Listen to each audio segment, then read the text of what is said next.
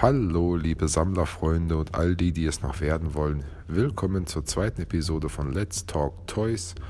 Und heute möchte ich gerne über den amerikanischen Spielzeughersteller NECA sprechen und wieso er für mich Fluch und Segen zugleich ist.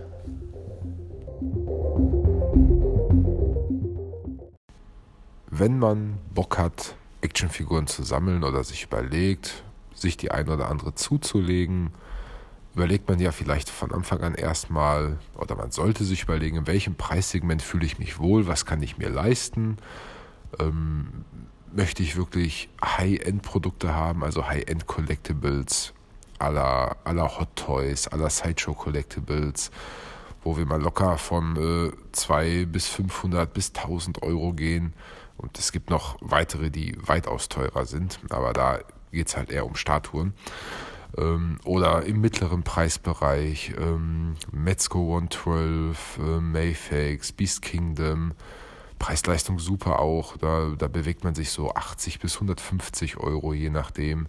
Oder ja, dann geht es eigentlich schon in die Kategorie, äh, wo Neka sich bewegt, ähm, um die 30 Euro wo auch Hasbro und äh, mit seinen Marvel Legends ist oder McFarlane Toys oder Mattel. Das ist so die Liga für die große Masse, möchte ich mal behaupten.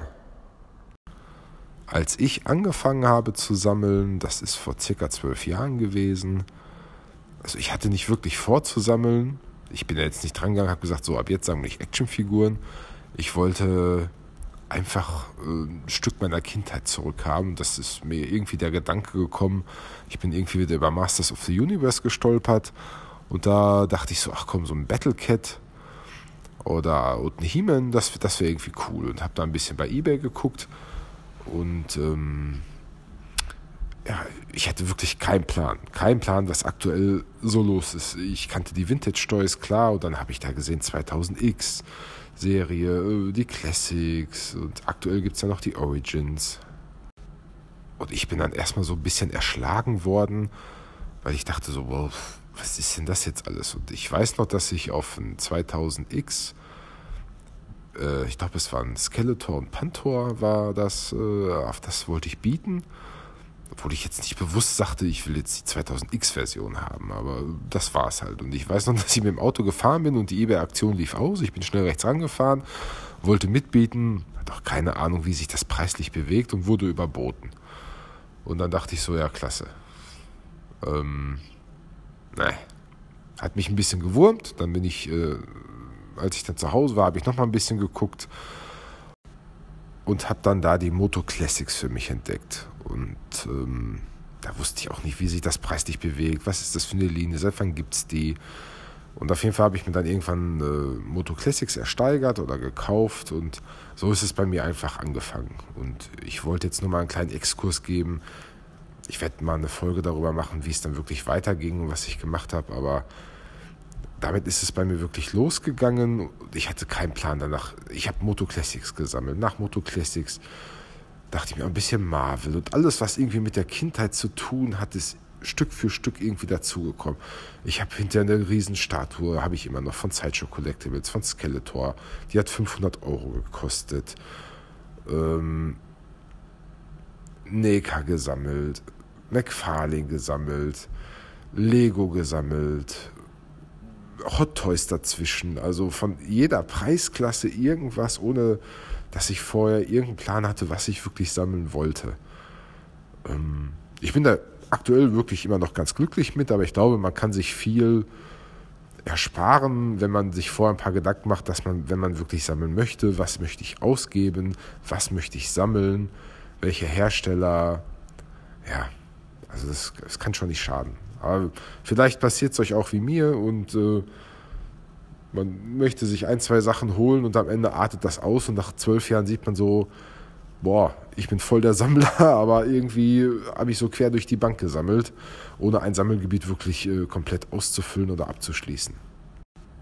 Wie gesagt, das nur als kleinen Exkurs, wie ich überhaupt zum Sammeln gekommen bin. Und ähm, um jetzt die Brücke zur Neka zu schlagen, ich wollte damals ich war wieder mal 80s Movies am Durchgucken und Arnold Schwarzenegger und Sylvester Stallone, das sind ja äh, die Actionhelden für ganz viele von uns. Und ähm, ich wollte unbedingt eine Arnold Schwarzenegger Actionfigur haben. Da habe ich auch ein bisschen gegoogelt und irgendwann habe ich dann ähm, den Dutch aus Predator gesehen von NECA, aber in 1 zu 4, also in der wirklich großen Größe. Und den habe ich mir dann damals geholt und äh, das war meine erste NECA-Figur. Bei der ist es dann natürlich nicht geblieben. Ich habe auch über die Jahre wirklich unzählige NECA-Figuren noch dazu gesammelt. Ähm, an der Predator-Line habe ich noch mehrere 1 zu 4 Figuren gesammelt. Äh, die, die kleinen Predators habe ich auch ganz viel. Ähm, die Videospiellinie von denen, die ich so geil fand, die haben eine Linie rausgebracht ähm, mit den Lizenzen, die sie hatten zu alten NES. Videogames oder auch Commodore war dabei, ich weiß nicht mehr genau. Und dann hast du zum Beispiel so einen Batman, Michael Keaton Batman, der auf äh, dem NES-Spiel basiert und dann total im Pink angemalt ist. Und die haben dann so ganz strange Farben, als wenn sie wirklich aus diesen alten Pixel-Games rausgesprungen sind. Rambo, Alien, Terminator und Gremlins und Godzilla und alles auf Videospielen basiert. Das sind auch eine der wenigen NECA-Figuren, eigentlich die einzigen, die ich in der Verpackung gelassen habe, weil äh, das Boxart von den Figuren äh, sich auf die alten Videospiele bezieht und es sieht einfach nur geil aus. Das war eine wirklich coole Linie. Dann äh, die Turtles. Oh mein Gott, mit Turtles haben sie so den Nagel auf den Kopf getroffen. Es gibt so viele Turtles-Figuren da draußen, aber alle unter der Lizenz von Playmates. Und Playmates äh, macht ja wirklich eher, macht nur für Kinder eigentlich und hält sich an die aktuellen Serien oder Comics, die es gibt. Für Erwachsene äh, erscheint da herzlich wenig. Und wenn du was für Erwachsene holen möchtest, dann musst du horrende Preise bei weiß Gott was für Herstellern bezahlen. Aber NECA hatte immer nur die Rechte, Turtles rauszubringen im Rahmen von SDCC, also San Diego Comic Con Exclusives. Ähm, und da kamen dann damals die, äh, die Movie Turtles raus in 1 zu 4. Ach, in 1 zu 4, was rede ich, äh, im Vierer-Set. Ich weiß gar nicht, waren das die ersten oder kamen auch noch die aus dem Comic? Ich glaube, die Comic Turtles waren, glaube ich, sogar noch ein bisschen früher. Ja, die Comic Turtles waren noch früher, die auf der äh, Serie aus den 90ern basiert. Und mit Turtles haben die so den Nagel auf den Kopf getroffen, wie ich schon sagte, weil das sind die Figuren, die die Erwachsenensammler wollen. Und damals konnten sie sich nur im Rahmen der Comic-Con rausbringen und du musstest, weiß Gott, was für Preise bezahlen, das dann aus Amerika dir rüberschicken zu lassen. Und mittlerweile konnten sie Playmates und Co. so überzeugen, dass, äh, dass sie ja keine Konkurrenz darstellen, weil sie was für Kinder machen, sondern weil sie sich wirklich an den erwachsenen Sammler richten. Und das sind für mich Preis-Leistung die absolut geilsten Turtles-Actionfiguren, die es aktuell am Markt gibt. Ja, und was habe ich noch von NECA? Ich glaube, ähm, noch einen großen Batman in 1 zu 4, den Michael Keaton Batman. Ähm, zurück in die Zukunft Figuren, die ja gerade ganz aktuell auf den Markt kommen. Jetzt Zeitpunkt der Aufnahme hier von dem Podcast haben sie die Gargoyles äh, ähm, bekannt gegeben, dass sie Figuren zu den Gargoyles äh, rausbringen, der Disney-Serie aus den 90ern. Da habe ich mir jetzt den Goliath vorbestellt für Ende des Jahres. Der sieht auch richtig cool aus. Ähm, die Defenders of the Earth kommen raus jetzt in den nächsten Monaten. Oh, da habe ich so Bock drauf. Die sehen mega aus. Wer die nicht kennt, sollte das unbedingt mal googeln. NECA Defenders of the Earth. Und ähm, ja, Gremlins habe ich noch von den Alien, Terminator, Horrorfiguren, Jason, Freddy und also quer durch die Bank. Ähm, wie gesagt, angefangen mit der 1 zu 4 Arnold Schwarzenegger äh, Dutch-Figur aus Predator. Aber dann habe ich irgendwann diese ganzen 1 zu 4 Figuren gehabt und wie ich schon mal anfangs vom Podcast gesagt habe, ich hatte nicht wirklich Ahnung, wie, in welche Richtung sich mein Sammeln äh, orientieren soll. Und da hatte ich diese riesigen Figuren da stehen habe dann erst viel später gemerkt, dass es die eigentlich auch in der kleinen Version gibt, die genauso cool sind. Und diese großen Figuren haben so unglaublich viel Platz weggenommen. Also ich habe die immer noch, liebe sie auch eigentlich noch, aber das ist schon, wenn du 1 zu 4 sammelst, das ist schon eine Größe, da musst du auch Platz für haben. Plus, dass es auch um einiges teurer ist. Und ähm, ja, die Folge heißt ja Neka, Fluch und Segen zugleich. Bis jetzt bin ich ja nur am Schwärmen. Also was ist das Gute am NECA? Was ist, was ist der Segen? Der Segen für mich an NECA ist, die haben eine unglaubliche Palette an Lizenzen. Von Comics, über Film, über Musik, über Horror, über keine Ahnung, alles, was man sich vorstellen kann. Und ähm, die hauen halt wirklich geile Figuren raus. Die aber auch geil aussehen, in einer geilen Verpackung kommen, super gesculptet sind, Preis-Leistung mega ist, so zwischen Ende 20 und Mitte 30 Euro, so 28 bis 35 Euro im Schnitt kostet eine NECA-Figur. Was du für das Geld bekommst, das, das schaffen nicht viele Hersteller. Sehr detailliert, gute Bemalung. Ah, ich kann mich nur wiederholen. Und äh, bei manchen Figuren ist sogar LED-Lichter verbaut. Bei der Michael Myers Figur zum Beispiel äh, von dem Film, äh, von dem aktuellen Halloween-Film. Und da arbeiten halt wirklich Nerds. Randy Falk ist ja einer der bekanntesten Gesichter und der auch ganz oft mit Pixel Dan im Interview ist, wenn irgendwelche Produktneuheiten vorgestellt werden. Und wie gesagt, da arbeiten Nerds und die, die machen Figuren, wo die halt Bock drauf haben. Und die wissen, wo es bei einer, worauf es bei einer Figur ankommt, worauf die Fans warten, was die Fans erwarten. Und äh, die machen halt Sachen aus den 80ern, aus den 90ern, wo sie genau wissen, das gab es damals nicht oder gab es nicht in der Form, weil es technisch nicht möglich war, solche Figuren umzusetzen. Und das, das verwirklichen die jetzt für sich selber. Also da arbeiten Nerds für Nerds. Und das ist mit das wirklich Tolle an NECA. Die, äh, die sculpten alles selber. Da ist kein irgendwelches Foto, 3D, irgendwas Verfahren. Das wird alles von Hand gesculptet. Und das alles macht halt total viel aus, meiner Meinung nach, wie gut oder schlecht eine Actionfigur am Ende ist ähm, ist irgendwo irgendjemand am Arbeiten, der einen Auftrag kriegt, eine Actionfigur zu irgendeinem Thema zu machen, der aber gar nicht sich damit auskennt, sondern einfach per Vorlage irgendwas macht, relativ herz- und seelenlos, sage ich mal, der nicht weiß, worauf es den Fans ankommt. So dementsprechend wird die Figur am Ende auch äh, aussehen oder auf den Markt kommen. Also relativ halbherzig kann das dann schon passieren. Oder wenn da die Leute sitzen, die wirklich Bock darauf haben, die wissen, was die Essenz von dem Charakter ist und das dann alles in die Figur mit rein, äh, reinfließen lassen. Und das kann Neka wirklich super und das machen die auch gut und äh, dafür liebe ich sie auch. Also fassen wir nochmal zusammen. Der Segen an Neka, meiner Meinung nach, ist folgender. Es ist von Nerds für Nerds. Die Essenz der Figuren, der Charaktere sind in den Figuren eingefangen, die wissen, worauf es ankommt. Äh, tolles Verpackungsdesign, tolle Auswahl an Charakteren quer durch die Bank, Verfügbarkeit überall im Prinzip in ganz Deutschland. Es gibt so viele Shops, die die anbieten. Du musst also keine Angst haben, dass du das nicht bekommst. Äh, tolle Lizenzauswahl an, äh, an neuen Sachen, an alten Sachen. Retro-Toys neu aufgelegt von Leka. Ja, ganz, ganz, ganz tolles Unternehmen sollte man zumindest meinen, wäre dann nicht auch der Fluch. Und der Fluch für mich ist, und einige werden das vielleicht auch wissen oder schon selber kennen, Qualitätsprobleme, brechende Gelenke. Oh, ganz, das hat mir schon oft den Spaß an der einen oder anderen Actionfigur genommen. Zum ersten Mal aufgefallen ist mir das bei Neka, als ich mir den Elder Predator in 1 zu 4 bestellt habe.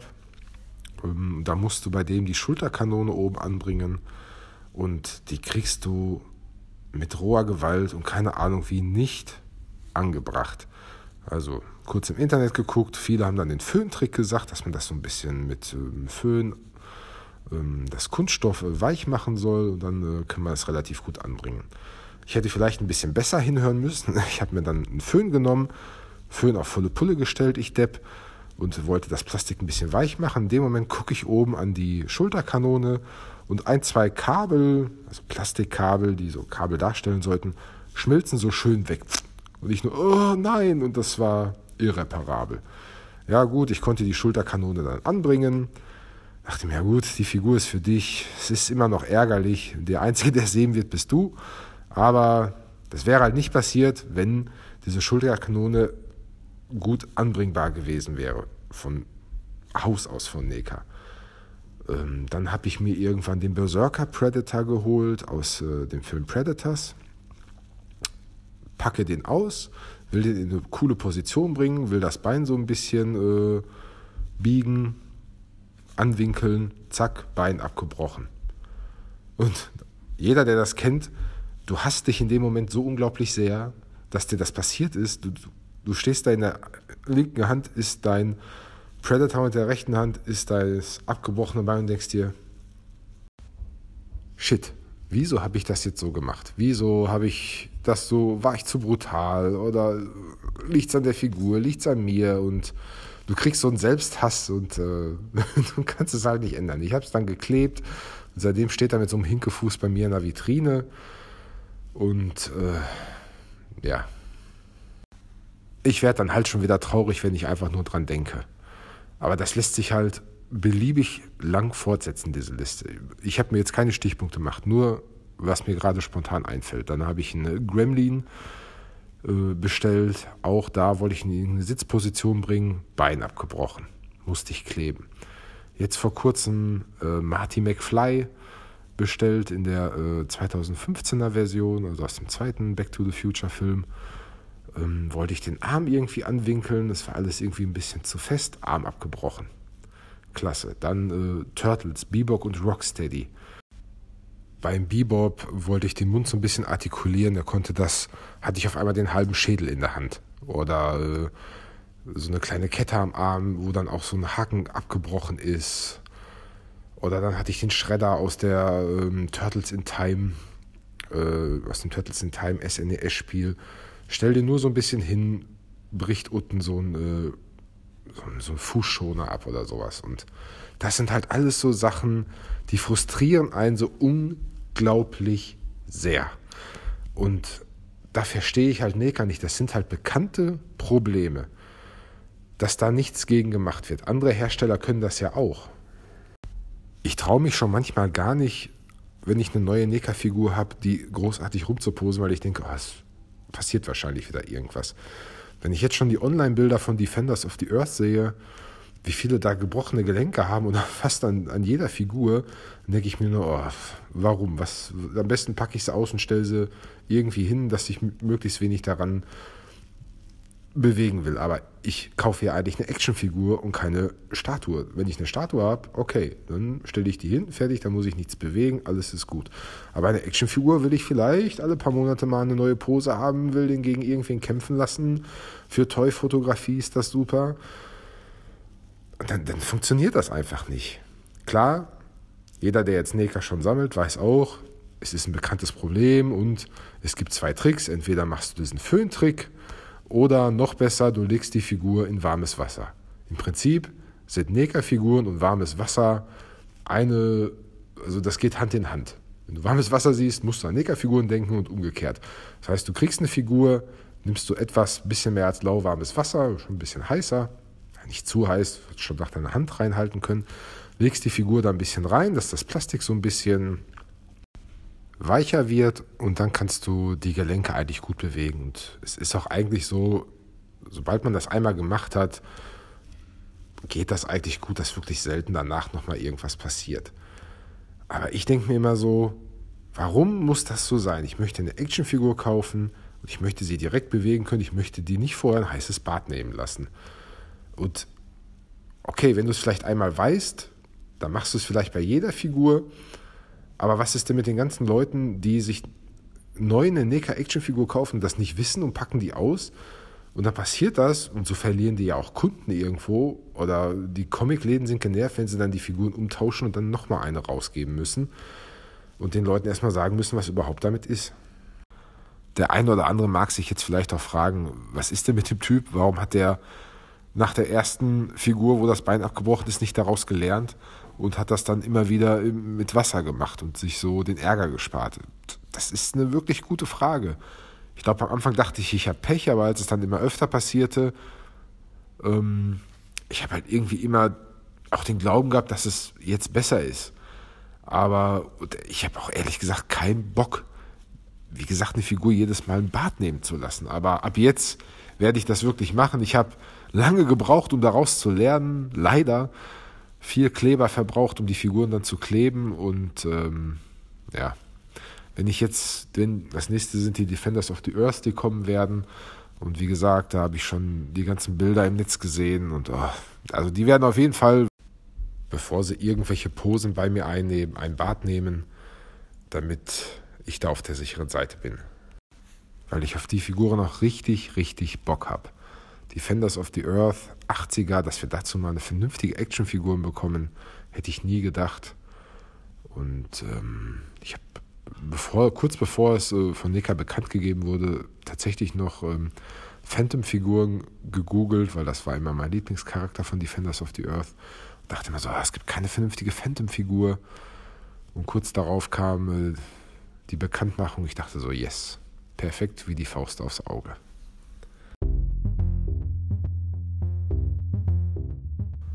Das sollen dann auch meine finalen Gedanken zur National Entertainment Collectibles Association, kurz NECA, gewesen sein. Mein Fazit ist, es ist Fluch und Segen zugleich. Fluch, die mangelnde Qualität bei den Gelenken teilweise, schlecht anzubringende Teile, sich lösende Teile. Das Ganze lässt sich aber ganz gut entgegenwirken, wenn man die Figuren ein heißes Bad nehmen lässt bei steifen Gelenken oder den Föhntrick macht, um das Kunststoff aufzuweichen, um dann Teile anzubringen. Und wenn man das alles ein bisschen beachtet, und jetzt kommen wir zum Segen, wird man wirklich viel fürs kleine Sammlergeld bekommen. Tolle Lizenzen, tolle Auswahl an Figuren, super gesculptet. Es kommt von Herzen, von Nerds, für Nerds. Tolles Verpackungsdesign. Ja, also in dem Preisbereich gibt es kaum Hersteller, die ähnliches oder besseres bieten. Und jeder, der schon mal eine NECA-Figur in der Hand hat, kann da eigentlich nur zustimmen. Wie sind eure Erfahrungen damit? Habt ihr ähnliche Erfahrungen oder ganz andere? Seid ihr super zufrieden oder ist es euch ähnlich ergangen wie mir? Würde mich mal interessieren. Ich bin euch auf jeden Fall super dankbar, wenn ihr die zweite Podcast-Folge zum Thema NECA euch angehört habt. Ich hoffe, Ihr wart gut unterhalten und hattet ein bisschen Spaß. Und ich verabschiede mich mit den Worten Never grow up, it's a trap.